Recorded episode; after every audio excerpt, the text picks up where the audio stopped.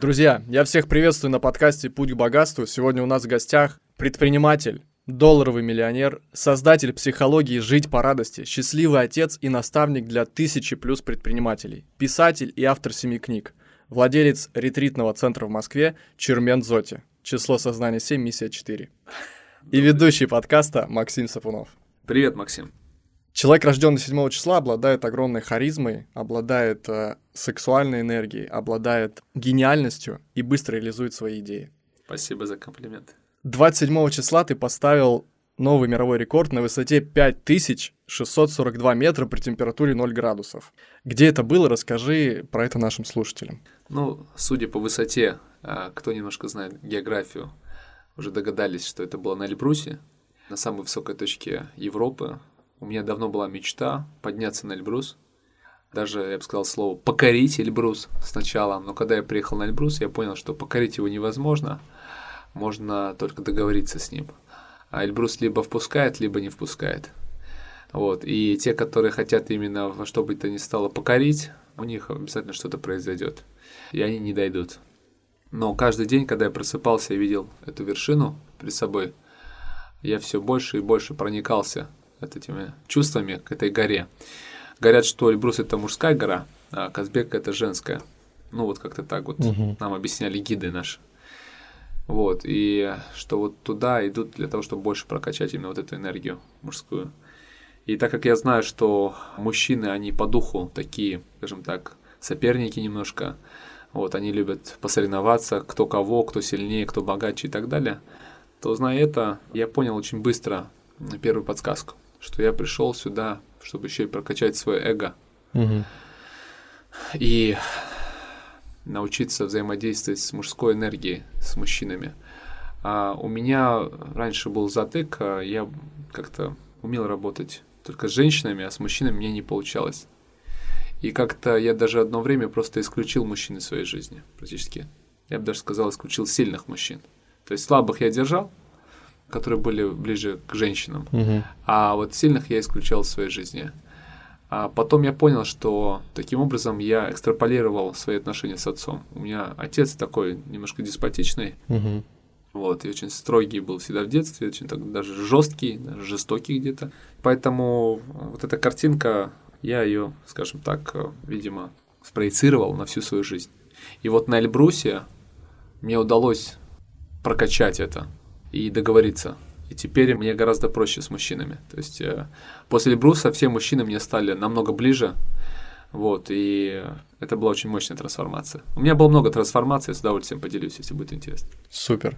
А каково было на гвоздях на такой вершине? Каково было чувство? Намного проще, чем я думал.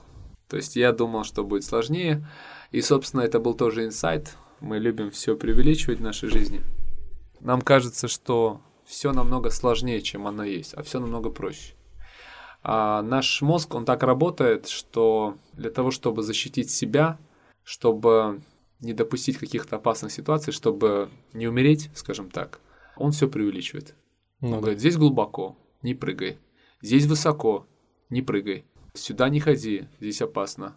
Здесь ты не знаешь, может быть зверь, а вот здесь может быть опасный человек. То есть он постоянно держит ухо востро, как говорится, все опасно, везде подстерегают нас какие-то а, сложности и так далее. На самом деле, безусловно, нужно быть где-то и осторожным, где-то быть, просто надо быть внимательным, безусловно, но не надо преувеличивать то и приумножать то, чего нет, да, то есть э, не надо из мухи делать слона.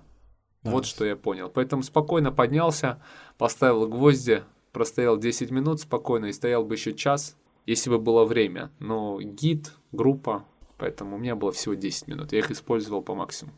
Да, ты так легко об этом рассказываешь, спокойно поднялся, там на 5000 метров на Эльбрус покорил, постоял на гвоздях, ну, я думаю, это очень было непросто, на самом Идти деле. Идти было сложнее, чем стоять на гвоздях. Идти было гораздо сложнее, особенно когда ты идешь последние где-то 300 метров, это уже с ледорубом, угу. все уже во льду и в снеге, и очень сильный наклон, склон такой очень угу. такой достаточно опасный, и ты идешь со страховочной системой, и там даже есть такое место, называется трупосборник, угу.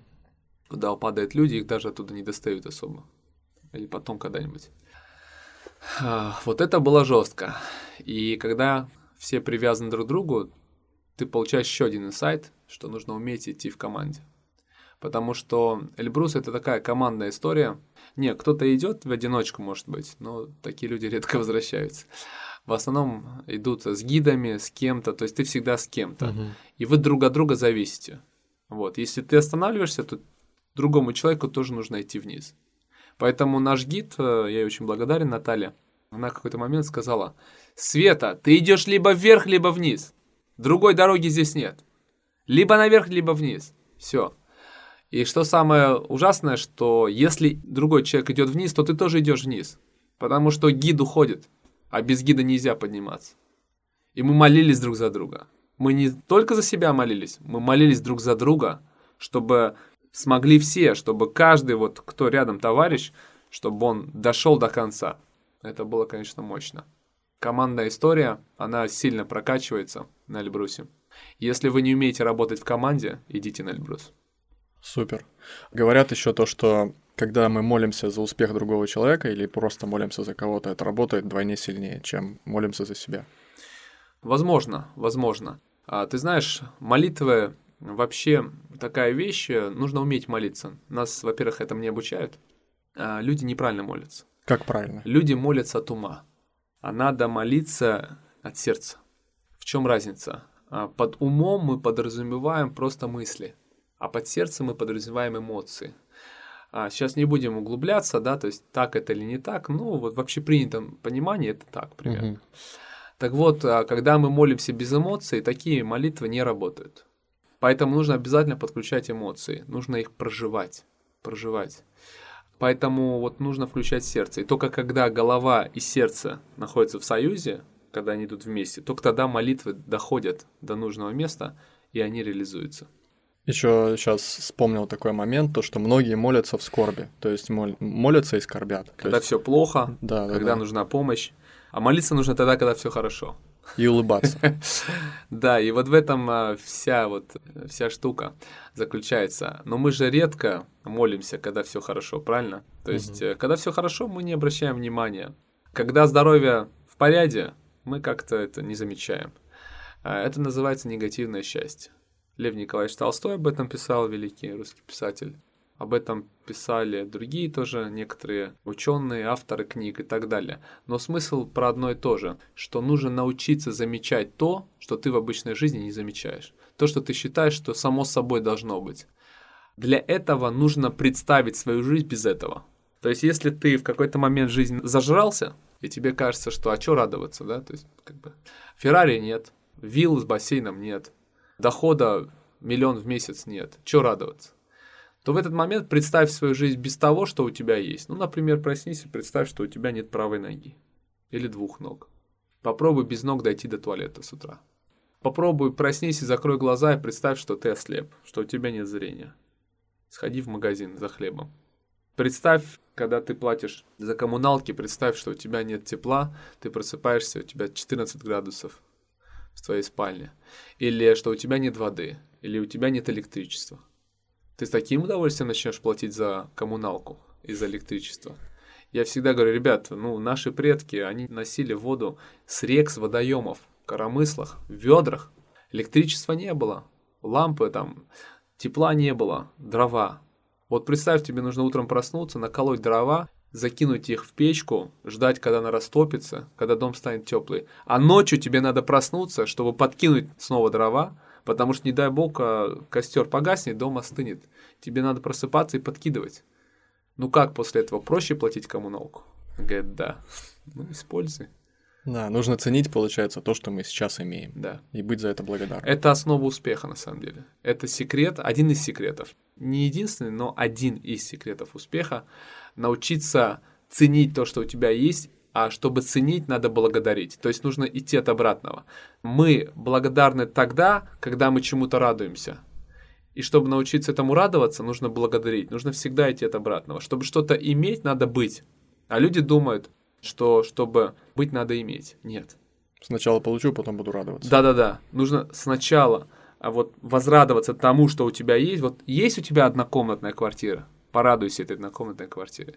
Вот есть у тебя там, там какой-то доход, порадуйся этому доходу. Рядом есть какие-то там друзья, близкие, родители, неважно, братья, сестры, кто-то есть, порадуйся этому. Как Бог нас проверяет всегда на каких-то, на маленьких, скажем так, э, примерах, на моделях. Угу. Сначала нам дают модель, уменьшенную версию того, чего мы хотим. И если мы с этой моделью научились управляться, например, нам дают там 50 тысяч рублей в месяц. Вот если ты научился с 50 тысяч рублей в месяц быть счастливым, то у тебя есть шанс зарабатывать 500. Если ты с 50 не стал счастливым, то ты с 500 не станешь. Вот в чем вопрос. То есть, э, что это значит? Это значит, что, во-первых, первая загвоздка людей, они ждут чего-то большего, чтобы порадоваться. Они говорят, вот, вот будет у меня трехэтажный дом, я буду радоваться. А сейчас пока у меня там квартира, я не буду радоваться. Да не будет у тебя трехэтажного дома, потому что, чтобы был трехэтажный дом, нужна энергия. А энергия дается радостью. То есть главный источник энергии – это радость. Поэтому научись радоваться, увеличивай свою энергию. В какой-то момент ты станешь такой большой, ты станешь такой вот сильный. Большой, сильный, энергия – это все про одно и то же. Что у тебя появится трехэтажный дом. Да, друзья, используйте. Это просто моментальные инсайты, которые нужно внедрять в свою жизнь. Ты из обычной скромной семьи. Вырос в маленькой деревне, где было буквально пару улиц. И сейчас у тебя Академия счастливых миллионеров. Какие поступки, мысли и действия тебя к этому привели? Ну, как раз, наверное, благодарность, да, то, что ты ценил то, что имеешь. До этого далеко еще было. Боль. Все началось с боли. Кризис. Да, в какой-то момент и кризис. Сначала была боль, потом было много боли, потом произошел кризис. Кризис быстро не происходит, как правило, перед кризисом бывает какой-то накопительный эффект, какое-то время, когда ты терпишь, когда ты предаешь себя, когда ты страдаешь, когда ты хочешь что-то поменять, но у тебя не получается, либо ты не знаешь как, что делать, как делать, куда идти. Вот это копится, копится, копится, либо это выливается в конкретные действия, в трансформацию, либо, если ты так и не смог ничего сделать, это выливается в кризис. Почему люди несчастливы? Потому что их реальность не совпадает с их ожиданиями. То есть, э, как правило, мы несчастливы тогда, когда мы не живем так, как мы хотим. Когда мы живем с позиции должен, а не хочу. Когда мы предаем себя.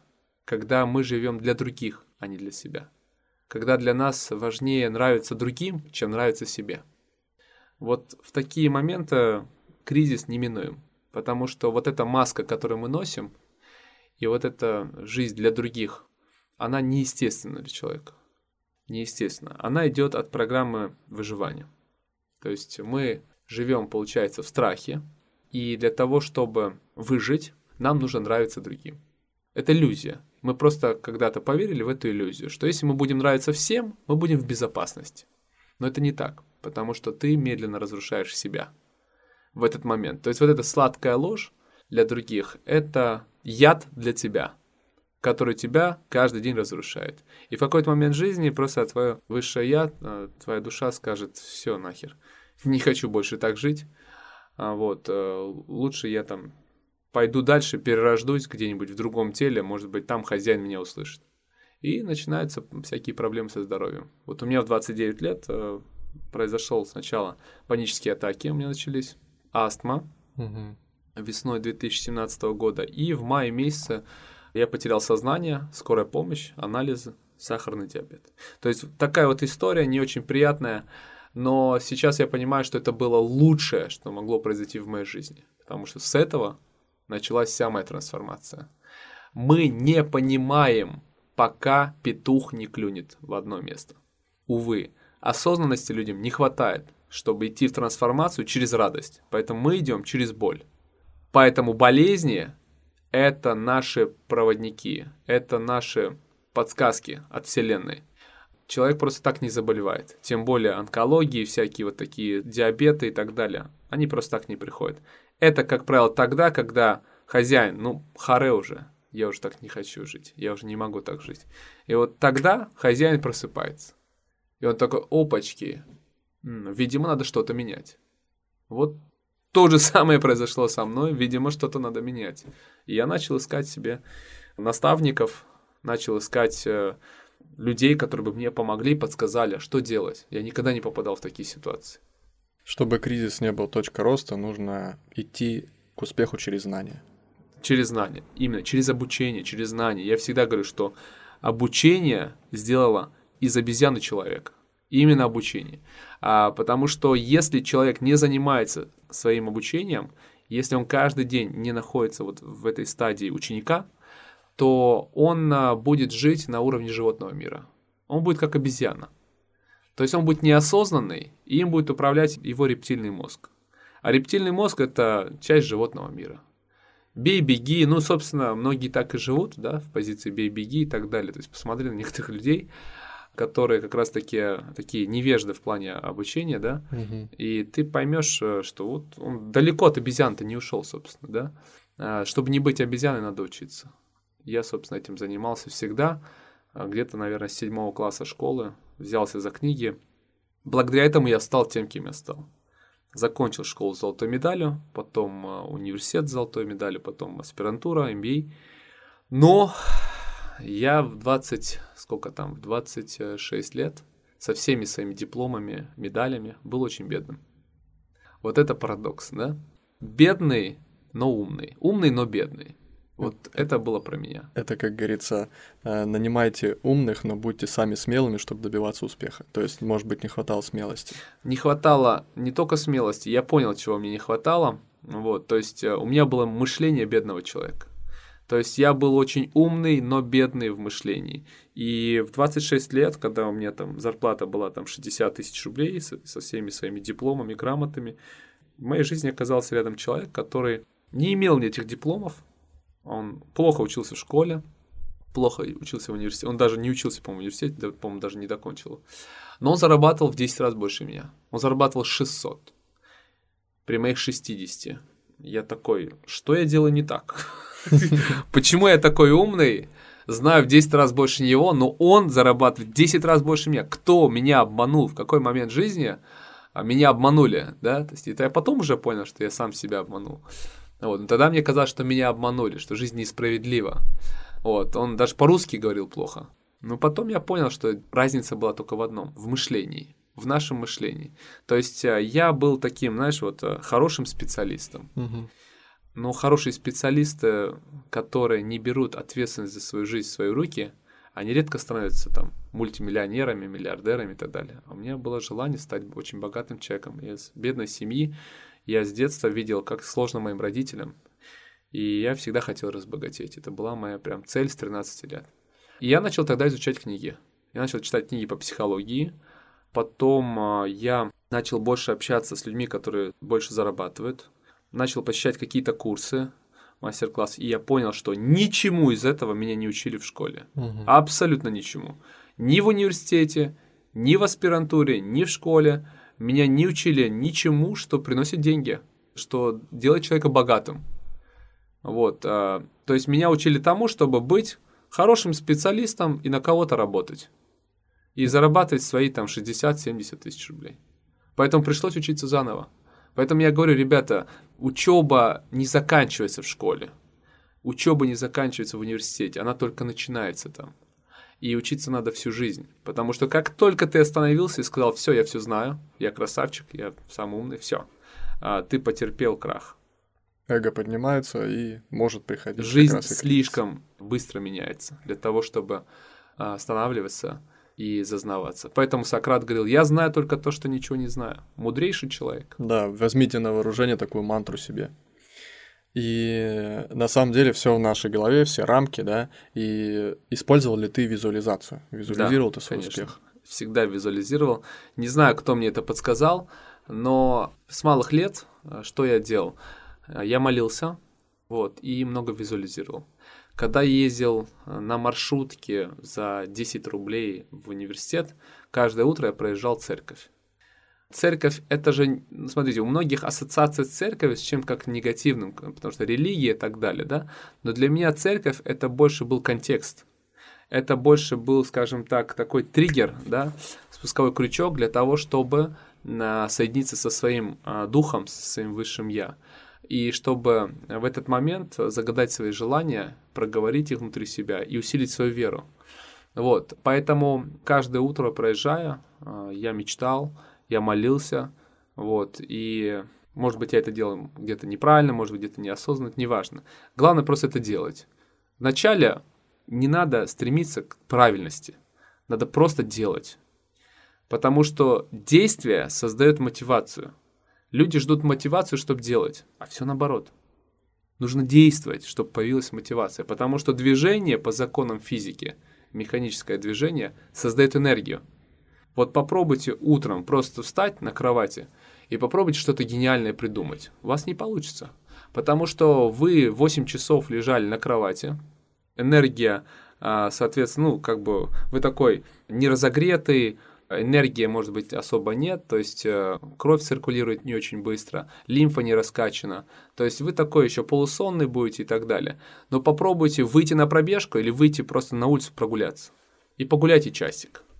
И вы удивитесь, сколько у вас придет идей, мыслей новых. Просто успевай записывать. Поэтому действие создает мотивацию. И у вас самое главное появится желание что-то делать, создавать.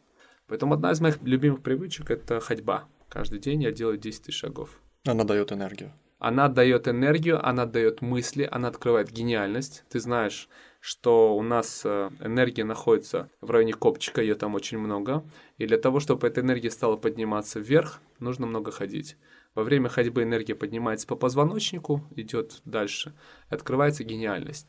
Этот закон знали э, Пушкин, э, Есенин, Иммануил Кант, ну, практически, наверное, Эйнштейн, все великие люди, которые делали какие-то открытия, они очень много ходили. Потому что они знали, что во время ходьбы открывается гениальность, приходят гениальные идеи. Поэтому Пушкин выходил с записной книжкой, с карандашом, начинал наворачивать круги по парку. И когда ему приходила строка, он прям тут же садился на коленки и начинал записывать. То же самое делал Есенин, все остальные великие наши. Вот, поэтому используйте то, что делали великие люди. Изучайте биографии великих людей. Я вообще не понимаю, почему люди так ленятся, и почему они не изучают, э, ведь велосипед давно уже изобрели. Ничего Нет, придумывать люди, не нужно, да. Да, то есть люди создают себе проблемы, страдают, усложняют все. Я всегда говорю, что сложно от слова ложь, а просто от слова рост, да, то есть все гениальное просто. Если это сложно, ну, значит, это уже не работает, значит, это неэффективно. Поэтому нужно просто искать ролевые модели, соответственно, их достаточно много, смотрите их в своем окружении, смотрите их в истории. Вот. Очень многие великие люди написали в своей автобиографии. Вот спроси молодого человека, чью автобиографию ты читал? У тебя была возможность поговорить с этим человеком.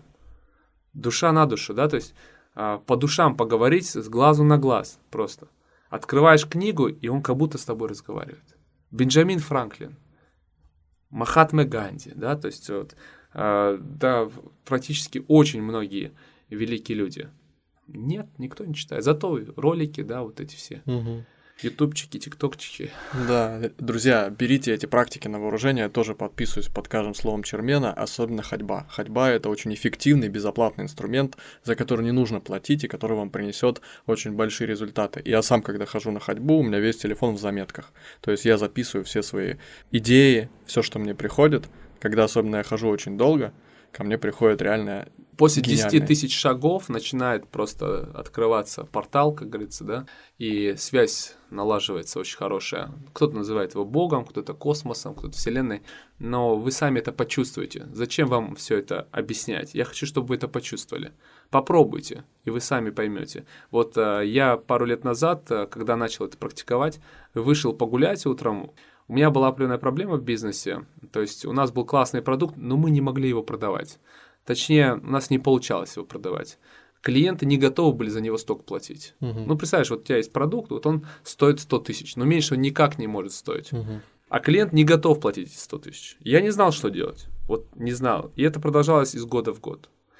Я вышел на прогулку утром, и буквально через полчаса прогулки мне приходит ответ. Рассрочка.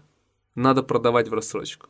Я просто в восторге прибежал домой, достал быстренько телефон, написал своим сотрудникам, говорю, ребята, рассрочка, нам нужно продавать в рассрочку.